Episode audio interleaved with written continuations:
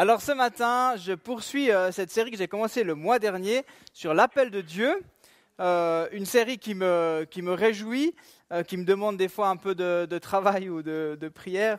et voilà, ce que j'aimerais dire en, introduction, c'est que nous sommes tous, nous sommes appelés de Dieu. Et cet appel de Dieu, il peut se ressentir comme un, appel tout particulier, mais il peut, il peut retentir aussi dans chacune de nos journées, dans nos lieux d'activité, dans des saisons particulières de nos vies. Et Dieu nous appelle et nous invite à nous détourner de nos chemins, je l'ai mis comme ça, hein, à nous détourner euh, de nos chemins ordinaires pour faire sa volonté si extraordinaire. Ça, c'est le désir du Seigneur. C'est qu'on arrive encore à se détourner euh, du chemin qu'on suit, du chemin peut-être routinier qu'est le nôtre, pour euh, l'écouter, pour le voir, pour comprendre son appel à, jour après jour. Donc là, une bonne nouvelle ce matin, c'est qu'il désire t'utiliser.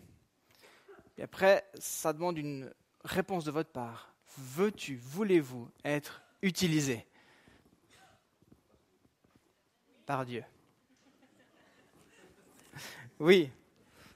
Yes, c'est vrai, vous le voulez? Bon, c'est bien. Je vais pouvoir aller me rasseoir. C'est tip top. Alors, euh, au travers de l'étude de personnages bibliques, j'aimerais donc que nous puissions être encouragés, que nous puissions repartir d'ici avec ce, désir de dire, ben, moi aussi, je veux répondre à l'appel de Dieu, moi aussi, je veux entrer. Et, euh, ce qui peut-être nous semble comme des obstacles entre l'appel de Dieu et nous, ben, qu'il puisse être franchi, qu'il puisse être balayé. L'appel de Dieu dépasse notre notion du temps notre notion du temps à nous. Elle dépasse nos circonstances. L'appel de Dieu dépasse nos a priori. Et comme nous l'avons vu dans l'appel de Moïse, bah, c'est jamais trop tard. Et puis l'appel de Dieu, il est souvent étonnant.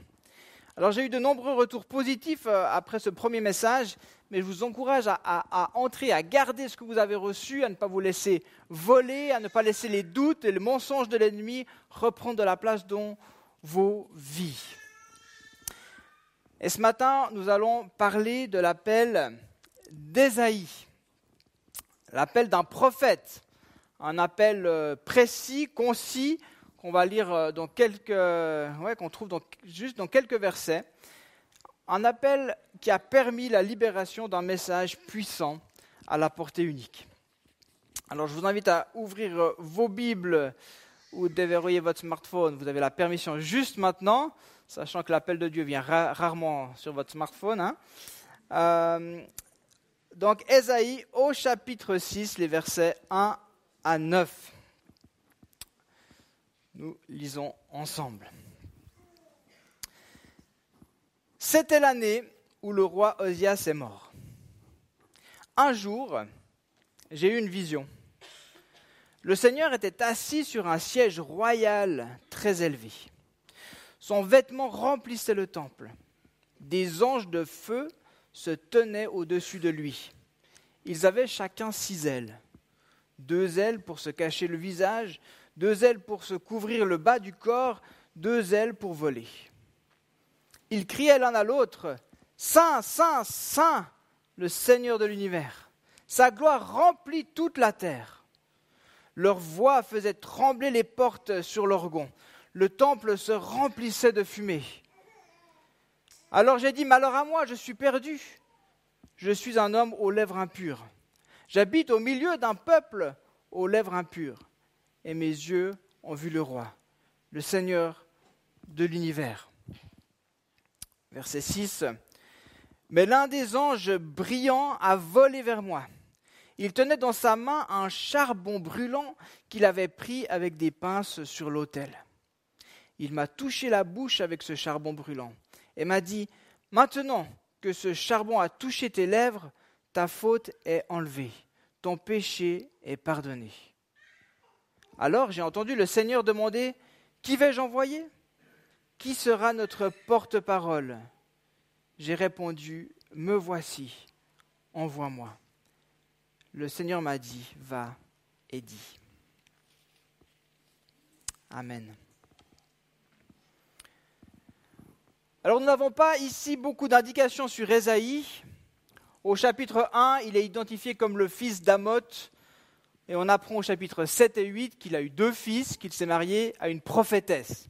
Donc ça doit faire un bon couple, ça. Hein voilà, deux prophètes ensemble. Euh, mais on n'a pas besoin de beaucoup d'indications pour saisir la portée de cette vision. On va regarder ensemble à ce texte qui va finalement introduire Ésaïe dans son appel de prophète. Alors il y a plusieurs choses qui me frappent et des choses qui, sont, qui me frappent comme elles m'ont frappé en lisant l'appel de Moïse. La, première chose, c'est le choix du timing, le, timing de Dieu. Pour vous donner un peu le contexte, Ésaïe vivait à Jérusalem, royaume du sud, et plus couramment appelé royaume de Juda. Donc euh, leçon d'histoire très courte. Il y a une date peut-être à retenir dans euh, l'histoire biblique. Hein, c'est 931 avant Jésus-Christ. C'est le schisme d'Israël. Israël est divisé en deux royaumes qui vont finalement euh, pas très bien s'entendre, hein, qui sont toujours en compétition. Le royaume du nord, le royaume du sud. Donc ce royaume du sud qu'on appelle le royaume de Juda. Donc nous sommes ici dans ce royaume à Jérusalem en 740 avant Jésus-Christ. Et le message commence par une indication temporelle qui a toute son importance. C'était l'année de la mort du roi Osias. Alors comme je l'ai dit, on ne sait pas grand-chose sur Esaïe, mais plusieurs indices nous laissent penser que sa fonction était celle de chroniqueur, secrétaire royal. Il avait un accès particulier, privilégié au roi, et on peut penser qu'il rédigeait ses exploits, ses décrets, qu'il transcrivait ce qui se passait dans la cour royale. D'ailleurs, un des, indices pour cela, c'est qu'il est probablement l'auteur des chapitres 18 à 20 de deux rois qui, euh, qui parlent d'Ézéchias, du roi Ézéchias. Et puis ces mêmes chapitres, on les retrouve dans Ésaïe, les, versets, les chapitres 36 à 39. Il faut les faire une fois la comparaison. Si ça vous intéresse, vous verrez. Hein. Donc c'était des descriptions précises. Et puis ainsi, on peut dire qu'à la mort du, roi Osias, eh ben, il y a un, incident majeur pour notre ami Esaïe. Ça a une incidence dans sa vie. C'est une période de transition, c'est un changement de gouvernance. Alors les périodes de, de transition, je ne sais pas si vous les aimez vous, moi je les aime bien. Je vais vous dire pourquoi. Parce qu'une période de transition, c'est souvent propice à la réflexion, au questionnement. Puis parfois, on a besoin de ces temps-là pour remettre un peu les pendules à l'heure dans nos vies. Que ce soit un changement de, chef au boulot, un changement d'emploi, des fois même la perte d'un être cher, comme c'est le cas ici finalement, la perte d'un roi, euh, ben, ça peut amener quelque chose de nouveau. Un changement d'habitation, un changement d'organisation familiale, dans, ces moments de, transition, il y a un tas de questions. Qu'est-ce qui va changer? Comment ce sera ensuite? Puis là, on se pose, est-ce que vraiment je suis encore à ma place? Peut-être c'est des questions que Esaïe se posait. Est-ce que je suis toujours là? Est-ce que je dois toujours rester là dans ma fonction? On a parfois plus de temps pour se repositionner aussi dans notre vie spirituelle, nos valeurs. On cherche à redonner un sens à notre existence. Et c'est souvent là que Dieu s'adresse à nous. Alors peut-être que c'est votre cas ce matin, peut-être que tu es entre deux jobs, peut-être que tu es entre deux lieux, que tu viens de perdre quelqu'un ou quelque chose qui te laisse une possibilité de vivre autre chose avec son lot d'incertitudes. Peut-être que tu te sens dans une période de changement dans ta vie familiale, dans ta vie spirituelle, dans ta vie ecclésiale même. Comme pour Esaïe, le Seigneur aimerait te parler. Donc il y a ce écoute si vous n'aviez pas réussi à lire en haut à droite, écoute, le Seigneur aimerait te parler. Il ne souhaite pas que tu repartes tête baissée en faisant ce que tu as toujours fait ou ce que tu connais, parce que c'est le Dieu de la nouveauté. Il fait quelque chose de nouveau. Il aimerait faire quelque chose de nouveau pour toi ce matin. Alors, la question du timing, c'est un moment de transition, ça m'interpelle. Deuxième chose, c'est la manière de se révéler. Si on revient à Moïse, pour faire un petit parallèle, lorsque l'ange de l'Éternel est apparu à Moïse dans ce buisson en feu, il lui a dit d'enlever ses sandales. Vous vous souvenez, on en a parlé, enlever ses sandales, car le lieu où tu te tiens est saint. Et puis il se, présenta comme le Dieu de ses pères, d'Abraham, d'Isaac, de Jacob. Ça, c'était comme ça que Dieu a commencé à se révéler à Moïse. Ici, l'Éternel ne dit pas son nom, mais il se révèle pleinement comme le Dieu saint. comment on l'a lu? Il y a des êtres angéliques. Euh, c'est un peu bizarre hein, des fois ces êtres angéliques. Euh, euh, moi, je suis pas trop dans ce, voilà, j'ai jamais trop aimé les dinosaures, j'ai jamais trop aimé les machins ailés comme ça. Mais bibliquement, il y, a des choses étonnantes. Hein. Ces, séraphins, ces anges. sont des créatures bizarres un petit peu. Certains parlent même d'une sorte de, de, serpent debout, un serpent ailé qui vole. Enfin voilà, c'est assez spécial. Euh, mais il y a quelque chose qui nous dépasse même dans ces créatures angéliques. Il y a quelque chose qui, qui attire notre regard. Il y a quelque chose qui, nous dit Waouh, qu'est-ce que c'est? Et ces, êtres euh, de feu crient Saint, Saint, Saint, le Seigneur de l'univers. Et là, on voit sa gloire remplit toute, la terre. Et, imaginez que vous êtes chez vous et que vous êtes transporté dans une telle vision. Parce qu'il est vraiment transporté, il le vit n'est pas juste une image, hein. une vision, c'est comme un film qui se déroule. Il, est, transporté, il, est là, transporté dans une autre réalité. Puis là, il y a des êtres bizarres qui, se parlent, qui disent Saint, Saint, Saint. Et puis il y a ce moment où la nuée remplit le temple. Et la nuée, on sait ce qu'elle représente, c'est la, présence de Dieu, c'est la gloire de Dieu, cette, cette nuée qui est descendue sur le mont Sinaï, cette nuée qui a conduit le peuple dans le désert, cette nuée qui remplit le temple lors de son inauguration. Et les portes se mettent à trembler, tant la présence de Dieu est puissante et glorieuse. Ça, c'est la vision qu'il a. Une vision extraordinaire. Et là aussi, dans une journée ordinaire, il n'y avait rien pour préparer Esaïe à cette vision-là. Il était juste dans ce temps de transition, dans ce temps de réflexion, à l'écoute de Dieu. Une révélation qui porte donc un message en soi, car Ésaïe vivait au milieu d'un peuple, on sait, rebelle, corrompu, qui avait besoin de saisir la sainteté de Dieu. Donc ce n'est pas étonnant finalement que cette vision et que son appel soient placés ici. Je ne sais pas si ça vous a interpellé, mais l'appel d'Ésaïe, ce qu'on vient de lire, c'est au chapitre 6. Moi j'aurais mis ça au chapitre 1. Je trouve que c'était plus logique qu'on comprenne un peu euh, qui est Esaïe avant de. Pourquoi, pourquoi c'est là? Mais il y a cette idée que Esaïe arrive comme une réponse aux promesses de Dieu pour son peuple. Esaïe va devoir ramener le peuple dans la sainteté afin qu'il puisse recevoir les bénédictions que Dieu a pour lui. Et dans, les cinq premiers chapitres, on comprend déjà la situation du peuple.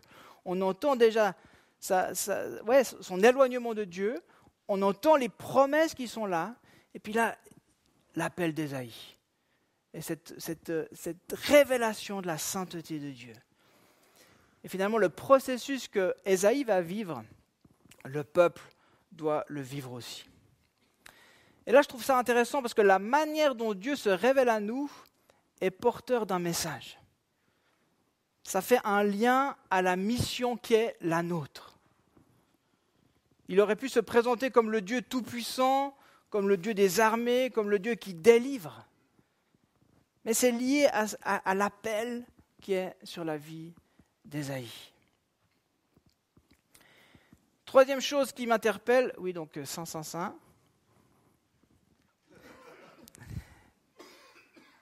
c'est cette notion d'impureté d'Ésaïe.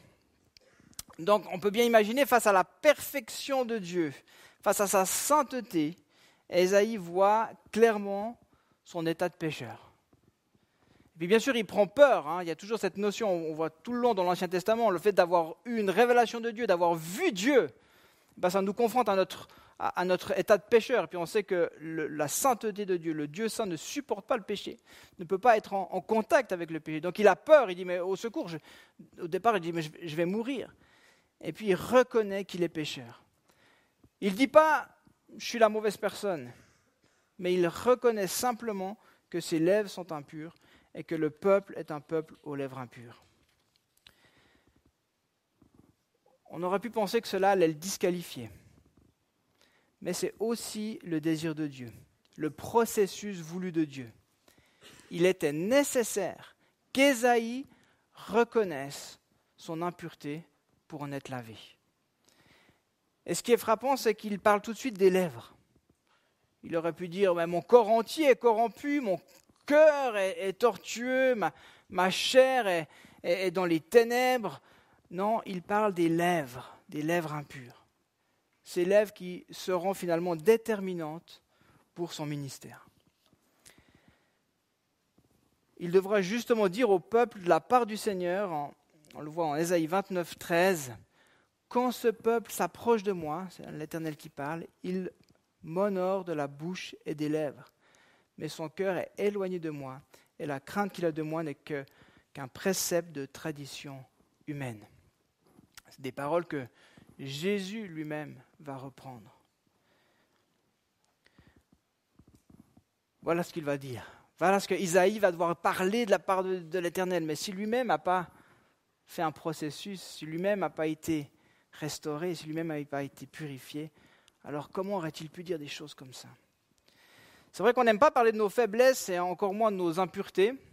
Enfin, je connais pas quelqu'un qui est, qui est à l'aise avec ça. Hein. On peut être à l'aise de plein de choses, mais généralement, ça, c'est pas trop. Mais ce qui est intéressant, c'est que c'est tout d'abord la révélation de la sainteté de Dieu qui vient mettre en lumière son état. C'est la révélation de qui est Dieu, de sa sainteté qui vient mettre en lumière l'état de notre cœur. C'est comme un scanner spirituel. Alors, je ne vous ai pas pris un scanner euh, de médecin, je vous ai pris un scanner d'aéroport. Hein. Mais c'est comme si finalement la, sainteté de Dieu, eh ben, elle, vient mettre en lumière euh, euh, là où il y a des choses qui sont impures. Et puis la bonne nouvelle, c'est que Dieu ne nous montre pas tout tout de suite, hein, parce qu'autrement il y aurait un trop gros choc. On risquerait de... Ah, non, il veut nous garder, euh, il veut nous garder bien en vie. Donc voilà, c'est un travail de longue haleine, mais il nous montre ce qui doit être réglé pour aller plus loin, pour pouvoir accomplir la mission qu'il souhaite nous confier. Et, tout d'abord, la première chose qui, ressort pour Esaïe, c'est l'impureté des lèvres. Mais bien sûr, ça doit venir de nous. C'est à nous de reconnaître. Lui peut mettre en lumière, mais c'est à nous de reconnaître, de confesser, d'admettre. Et c'est alors que je le fais que je permets au Saint-Esprit d'agir. Et moi, j'encourage souvent dans ces moments, des fois, de, confession. Hein, c'est vrai, on n'a pas de, confessionnal hein, euh, euh, chez nous, mais, mais, mais c'est important de confesser de la bouche et c'est important d'utiliser les vrais mots. C'est important de dire vraiment qu'est-ce qui ne va pas, vraiment qu'est-ce qui est impur. Pour laisser l'action de Dieu. Alors, lorsque je voyage il y a un moment épique, c'est pour ça que j'ai mis cela. C'est souvent, et je pense que c'est pareil pour vous, c'est souvent le passage des contrôles de sécurité. Hein. qui aime passer les contrôles de sécurité des aéroports? Bon. Et puis, il m'est malheureusement arrivé qu'on me dise cette fameuse phrase Est-ce que ce bagage est à vous? Je me rendais avec euh, une équipe d'église, une équipe de, mon église précédente, euh, faire un, voyage missionnaire. Je suis le responsable de l'équipe. Euh, tout le monde a passé les contrôles, il reste que moi. Et là, cette fameuse phrase. Est-ce que ce bagage est à vous? Oui, il y, a un souci avec mon bagage?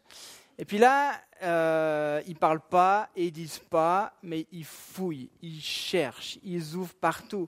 Moi, j'essaie de leur dire, non mais limite, euh, non mais vous inquiétez pas, enfin, je suis clean, hein, je, suis, ouais, je suis pasteur, ça, ça va. Hein, je, Et puis ils, ils, insistent, vraiment, ils cherchent il, repasse le machin, ah, ça doit être là, il, regarde et tout, mais je ne sais pas ce qu'il cherche, je ne comprends pas.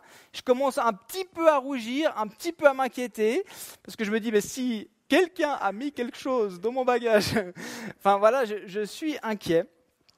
Et euh, au bout, mais je pense que ça a duré au moins 15 minutes cette histoire, après avoir tout, tout fouillé, eh ben, il sort de mon sac un couteau long comme ça, une lame comme ça grande et qui était vraiment caché dans une doublure comme ça. Ils n'arrivaient pas à le choper. Ils pas... Bon, je ne sais pas comment ce couteau est arrivé là, mais moi qui étais en train de leur dire, mais il n'y a vraiment rien, euh, vraiment, je ne comprends pas, euh, vous perdez votre temps. Et ben, d'un coup, j'étais un petit peu mal. Euh, et puis, ben, mon équipe, sont posés un peu des questions. Qu'est-ce que fait le pasteur avec ton couteau? Mais enfin, voilà. Peu importe ce qui est sûr, c'est que le scanner l'a vu, et puis les agents de sécurité ont retirer ce couteau pour le bien de tous. Évidemment. Donc c'est ça le scanner du, Seigneur. C'est que des fois il y a des choses où on ne voit même pas. Il y a des choses qu'on ne sait pas. Il y a des choses qu'on ne se rend pas compte de l'impact. On ne se rend pas compte du danger, on ne se rend pas compte de, l'impact sur les autres. Et puis nous, on vit avec, puis on laisse ça. D'un coup, le scanner de Dieu vient mettre précisément le doigt au bon endroit. Parce que c'est là, c'est avec ça, c'est à partir de là qu'il veut nous utiliser. Donc la sainteté de Dieu met en évidence nos manquements, notre état de pécheur, mais surtout notre besoin de Dieu qui peut ôter le péché.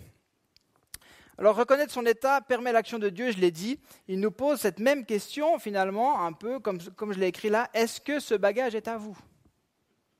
Et j'aime bien cette question, parce qu'on transporte des trucs parfois, puis on ne s'en rend pas compte, puis, puis on les transporte, puis on continue à vivre avec. Est-ce que ce bagage est à vous?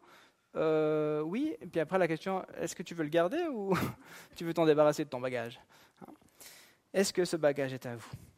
Et finalement, ce qui semble disqualifier Isaïe ici, Isaïe pardon, peut euh, finalement au contraire devenir entre les mains de Dieu un instrument puissant. Donc ces lèvres impures, purifiées, peuvent devenir un instrument puissant.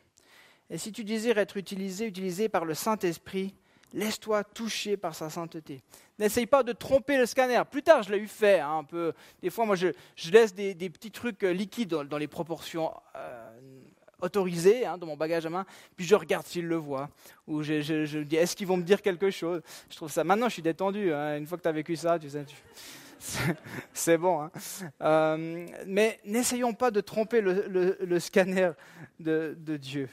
Osons reconnaître notre état et notre besoin de purification. Alors c'est ce que Esaïe fait, et puis du coup, ben, il va passer par le nettoyage. C'est bien ça qu'il s'agit, un nettoyage. Euh, lorsque ça me fait penser, lorsque j'étais petit, mon, papa nous avait averti d'une chose, c'est que si on redit encore des gros mots, eh ben, donc des, gros mots, c'est, des mots vulgaires, c'est, des mots, euh, des insultes, eh bien, euh, il a dit, je vous savonnerai la langue. Il y a eu des papas comme ça dans la salle? Dieu vous bénisse, il vous voit. voilà. Bon, avec, euh, avec ma soeur, on n'y croyait pas trop, mais euh, une fois, la sanction est tombée. Et effectivement, ça m'a tellement marqué que je vous en parle aujourd'hui. et puis, euh, donc, il nous a amenés dans la salle de bain et il a pris du, du savon dur. Hein, et puis, il nous a fait tirer la langue et il a mis le savon sur la langue. Alors moi j'ai fait le fier, le dur, on fait rien, on fait rien papa. Hein? Euh, et puis dès qu'il avait le dos tourné, avec ma soeur, on a fait puis on a pris le voilà, pour essayer d'enlever le savon parce qu'effectivement, c'est pas un goût hyper agréable. Mais une fois suffit, j'ai compris la leçon. Je pense des fois à le faire à mes enfants, mais je n'ai pas encore passé à l'action. J'ai compris que ces mots salissaient les autres, et puis ces mots me salissaient aussi. J'avais besoin de nettoyage. Et puis je pense que je ne réalisais pas ça jusqu'à ce moment-là. Dans sa vision, Esaïe reçoit le pardon, l'expiation de son péché, et puis il est symboliquement purifié par le feu. Donc il, y a vraiment cette braise qui va venir, le, comme le laver, le purifier, qui va venir se poser sur ses lèvres. Cette braise qui a été prise sur l'autel des sacrifices. Alors bien que ce soit en vision, il se peut même qu'il en ait ressenti la chaleur ou qu'il en ait même euh, ressenti la douleur, parce que parfois le processus de purification peut faire un peu mal, ça peut être un peu douloureux le fait de confesser demande du courage, de l'humilité, mais ensuite le moment d'ôter la racine, d'ôter ce qui est vraiment euh, du comportement mauvais, d'un péché qui a pris de la place, qui doit être, eh ben, ben, le fait de le laisser euh, partir, ça peut faire mal sur le moment. Mais le bénéfice, le sentiment de liberté, la légèreté, la pureté qui en découle, en vaut la peine. Alors ce matin, laissons-nous nettoyer euh, la bouche, la langue, laissons-nous purifier ce matin afin, afin de pouvoir entrer dans notre appel. Et je crois qu'il y a encore un appel prophétique. Aujourd'hui, un appel prophétique où la prophétie, c'est pas dire l'avenir. Beaucoup de gens réduisent la prophétie à dire l'avenir. C'est pas dire l'avenir, on n'est pas des, des, heures de bonne aventure ou je sais pas quoi. Non, il, y a peu, il peut avoir une dimension d'avenir d'avertissement. Mais la définition la plus simple de la prophétie, c'est parler de la part de Dieu. Et si vous gardez cette, définition-là, ça va très bien. Parler de la part de Dieu. Donc il s'agit d'abord d'écouter Dieu, de discerner, de recevoir, et puis de lui obéir en communiquant ce qu'il a dit. Puis pas autre chose que ce qu'il a dit. On n'invente rien, on déforme pas, on n'analyse pas. Souvent c'est aussi la tendance, on a une pensée, puis on, l'analyse, puis on essaie de donner notre, compréhension de la pensée que Dieu nous a donnée. Ce n'est pas l'idée. Hein. Il faut communiquer le message de Dieu tel qu'il est. Donc c'est transmettre une parole de Dieu. Est-ce qu'on n'a pas envie de cela? Est-ce que vous n'avez pas envie de parler de sa part? Est-ce que vous n'avez pas envie de transmettre une parole qui encourage, qui édifie, qui avertit parfois? N'aimerions-nous pas qu'il y ait plus de paroles prophétiques dans la communauté? Amen, oui. Mais ça, passe par la purification de nos lèvres. Alors laissons-nous toucher ce matin par l'action du Saint-Esprit. Ce sera pour du mieux. Donc ne soyons pas orgueilleux, puis oh, moi j'ai pas besoin, moi c'est bon. Non, vous avez le choix par contre. Vous, pouvez dire moi je veux pas. Mais la réalité c'est qu'on en a tous besoin. Cinquième chose qui m'interpelle, c'est simplement l'appel qui est là, l'appel qui survient. Après cela, Ésaïe entend le Seigneur dire Qui vais-je envoyer? Qui vais-je envoyer? Qui sera notre porte-parole? Alors le, pluriel peut faire référence à la Trinité, peut-être vous l'avez relevé, hein. qui allons-nous envoyer? Euh, Mais il peut simplement faire, voilà, c'est peut-être simplement le, le fait qu'il y a un dialogue entre le Seigneur et les personnes présentes, les anges présents à ce moment. Ce n'est pas tellement important. Mais ce qui me frappe, c'est effectivement que la question vient après le nettoyage. Et puis, il n'y a pas de liste de conditions ou de critères.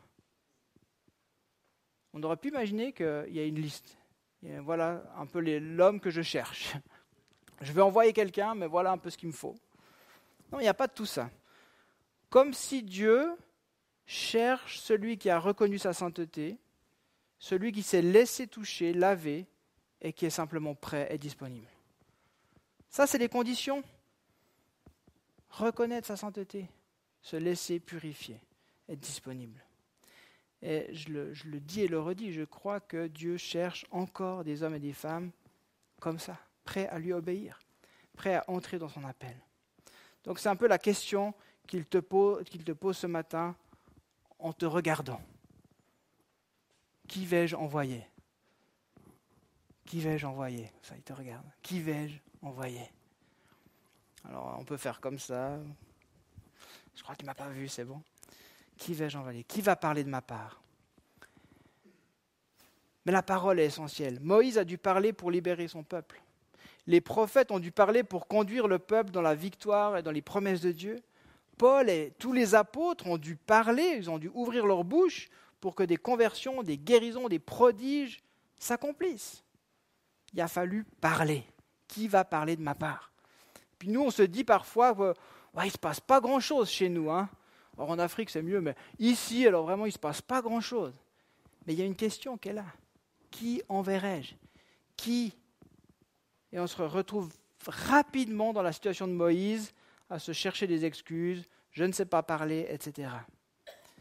Mais l'appel de Dieu renverse nos incapacités et nos barrières. Je le redis une fois, l'appel de Dieu renverse nos incapacités et nos barrières. Qui enverrai-je? À cette question, eh bien, Esaïe va répondre. Il va répondre Me voici, envoie-moi. Et c'est pour moi une confirmation que cette simple réponse, elle est essentielle. Moïse avait d'abord répondu, me voici. Vous vous souvenez? C'est la première chose qu'il a dit, c'est me voici. C'est une réponse essentielle, déterminante pour pouvoir faire la volonté de Dieu. Et ce qui est encore plus frappant, c'est que Esaïe semble répondre ici du tac au tac, sans savoir exactement à quoi va, en quoi va consister sa mission. Il s'est passé tout ça, il a vécu quelque chose dans la présence de Dieu. Qui vais-je envoyer? Il répond, me voici. C'est comme si le fait de se savoir envoyé de Dieu est tout à fait suffisant. Le quoi ou le comment est secondaire. Mais si vous savez que Dieu vous envoie, si vous savez que Dieu vous appelle, alors le reste devrait être secondaire. Donc, es-tu prêt à lui dire oui avant d'avoir toutes les conditions? Es-tu prêt à dire oui avant de savoir les conditions de travail? Hein, des fois, on, est un peu comme ça avec le Seigneur, on aimerait encore le, job description, on aimerait savoir exactement qu'est-ce qui est attendu de nous, on aimerait connaître le lieu, hein, parce que le lieu c'est important, comme si je dois quitter ma famille, si je dois quitter euh, mes amis, euh, on, aimerait connaître les conditions salariales, parce qu'on sait bien que quand même dans le ministère, euh, ça paye mal, alors ce serait quand même pas... Et on, on tombe là-dedans aujourd'hui. Mais l'appel de Dieu, le fait d'être appelé de Dieu, est-ce que ce n'est pas plus extraordinaire? Et ce n'est pas tout suffisant. Qui enverrai-je?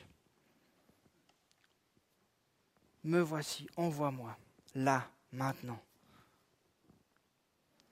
Suite à sa réponse, Esaïe est envoyé, et puis il y a juste, voilà, j'ai coupé, parce qu'il dit va et dis, puis après il explique la parole. Mais il a reçu donc cet appel prophétique de parler de la part de Dieu. Et aujourd'hui, on parle d'Esaïe, c'est le plus grand, il est reconnu comme le plus grand prophète. Son livre est non seulement un livre prophétique, mais il y a un aspect théologique dans ce livre d'Ésaïe, qui a, une, très grande portée euh, dans le Nouveau Testament. C'est le livre qui a été le plus cité dans, le, Nouveau Testament. Il y a eu 115 citations ou allusions du livre d'Ésaïe dans le Nouveau Testament. Et puis suite à ce me voici, envoie-moi, eh ben, il a exercé son ministère pendant 60 ans. 60 ans. Pas mal, hein? 60 ans de ministère avec un impact considérable. Des prophéties extraordinaires qui ont bien sûr annoncé la venue du Christ, le roi, le sauveur. Mais, il y a un mais, selon la tradition, Esaïe été mis à mort. Il a payé le prix il a été mis à mort sous le règne de Manassé, le quatrième roi après Osias, parce que oui, le message prophétique dérange. Souvent, il est mal perçu. Mais Moïse a obéi, Esaïe a obéi, il a parlé de la part de Dieu, il a accompli son ministère. J'invite les musiciens à revenir, je vais conclure maintenant. Alors ce matin, tu es peut-être euh, dans une période de transition, comme je l'ai dit, au milieu d'un changement. Et vraiment, j'ai cette conviction que le Seigneur aimerait te parler. Il aimerait t'inviter à répondre à son appel. Il aimerait te faire entrer dans quelque chose de nouveau.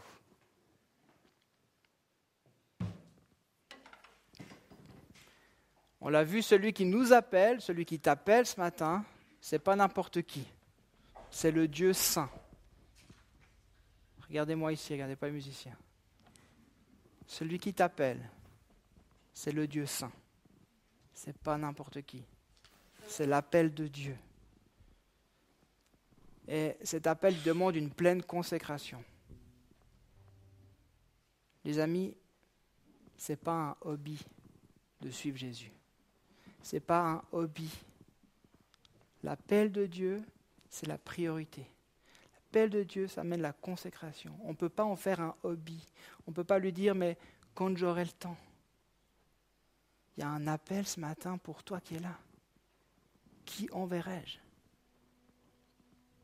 L'appel de Dieu se vit au quotidien, là où tu es.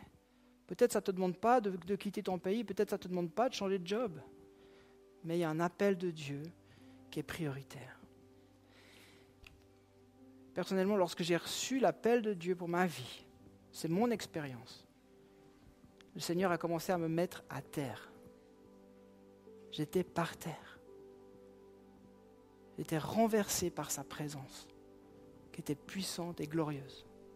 C'était fort, c'était, oui, puissant, mais à la fois c'était très paisible.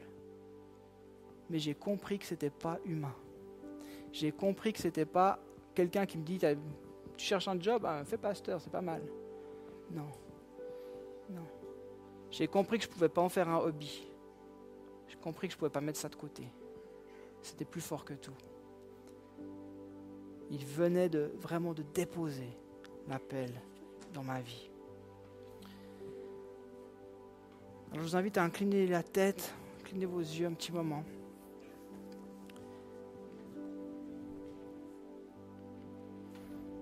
Je sais que peut-être là où tu es maintenant, intérieurement, il y a des doutes, il y a des questionnements, mais tu peux simplement les, les mettre en évidence, les laisser à Dieu, lui en parler.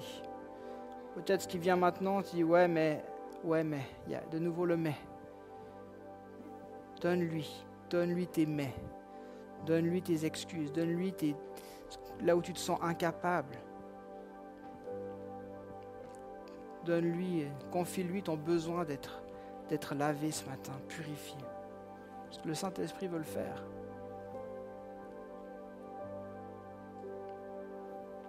Christ a pris notre péché à la croix. Il te purifie ce matin, encore au travers de son sang. Et il y a cet appel que le Saint-Esprit t'adresse. Qui enverrai-je? Qui parlera pour nous?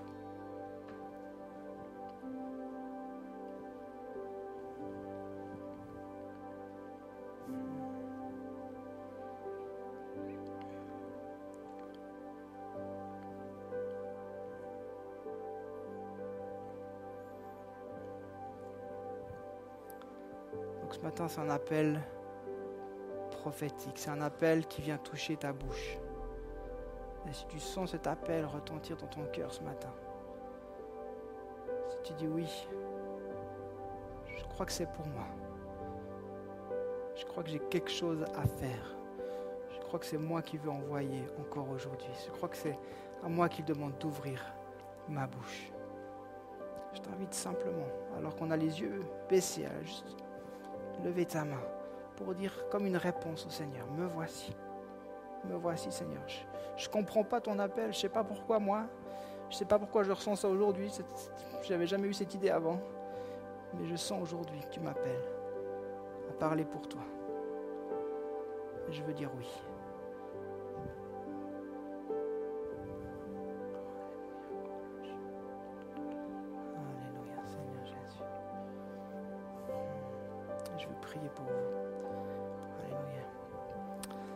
Merci parce que dans le, secret maintenant, alors que nos yeux sont fermés, qu'on est centré sur toi, Seigneur, tu vois les mains qui se sont levées dans ce lieu. Et Seigneur, merci pour ton appel qui retentit encore aujourd'hui. Merci de lever les doutes. Merci de d'équiper. Merci de rendre digne. Merci de purifier nos lèvres.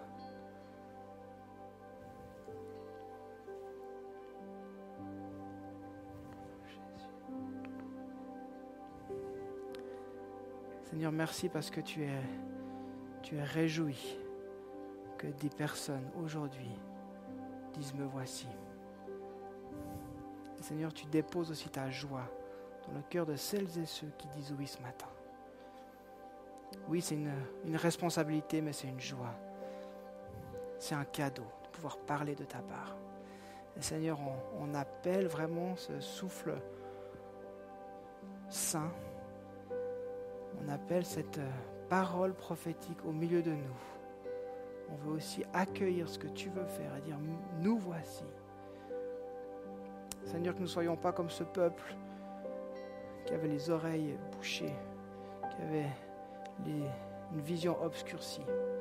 Seigneur, on veut recevoir de toi, écouter ce que tu as à dire et mettre en pratique. Alors merci pour celles et ceux qui prennent cet appel aujourd'hui. Seigneur, que ta parole soit proclamée. Que ta parole soit proclamée, que des vies soient libérées alors que ta parole est proclamée. Dans le nom de Jésus. Amen. Amen. Amen. On reste dans la présence du Seigneur, on va prendre encore un chant ensemble.